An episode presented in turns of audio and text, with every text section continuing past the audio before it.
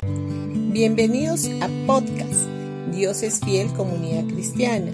Los invitamos a escuchar el mensaje de hoy. Hola familia, hoy día jueves primero de febrero del 2024 vamos a ir a segunda de Pedro capítulo 1 versículo 2 y dice gracia y paz os sean multiplicadas en el conocimiento de Dios y de nuestro Señor Jesús.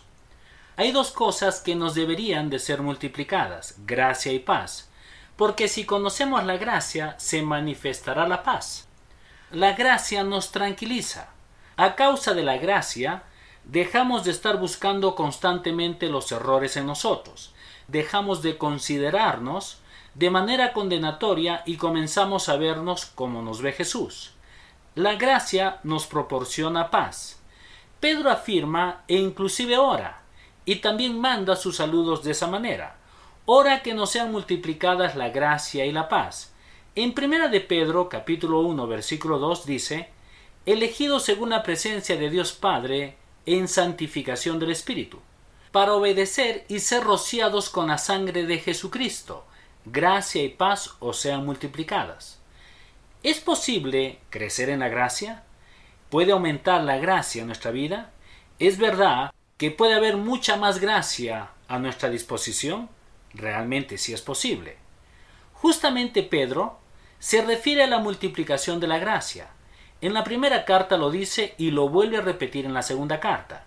No hay razón por la cual debería dejar de hacerlo, dado a que se está refiriendo a un proceso continuo de multiplicación. Más gracia, más gracia, más gracia y más gracia. Y también más paz. Nosotros solamente podemos recibir más gracia por medio de su palabra y por medio de la revelación que nos concede el Señor por medio de su presencia. Esto nos lleva al primer punto que vamos a considerar hoy, el cual quiero compartir con ustedes. La frase es gracia y paz o sean multiplicadas. Me agrada esta expresión porque Dios es un Dios de multiplicación, más aún es un Dios de constante incremento y multiplicación. Es el Dios del más de lo necesario. Él quiere darnos más de lo que necesitamos. Es un Dios de abundancia, de más fe, de más gracia y de más que lo suficiente.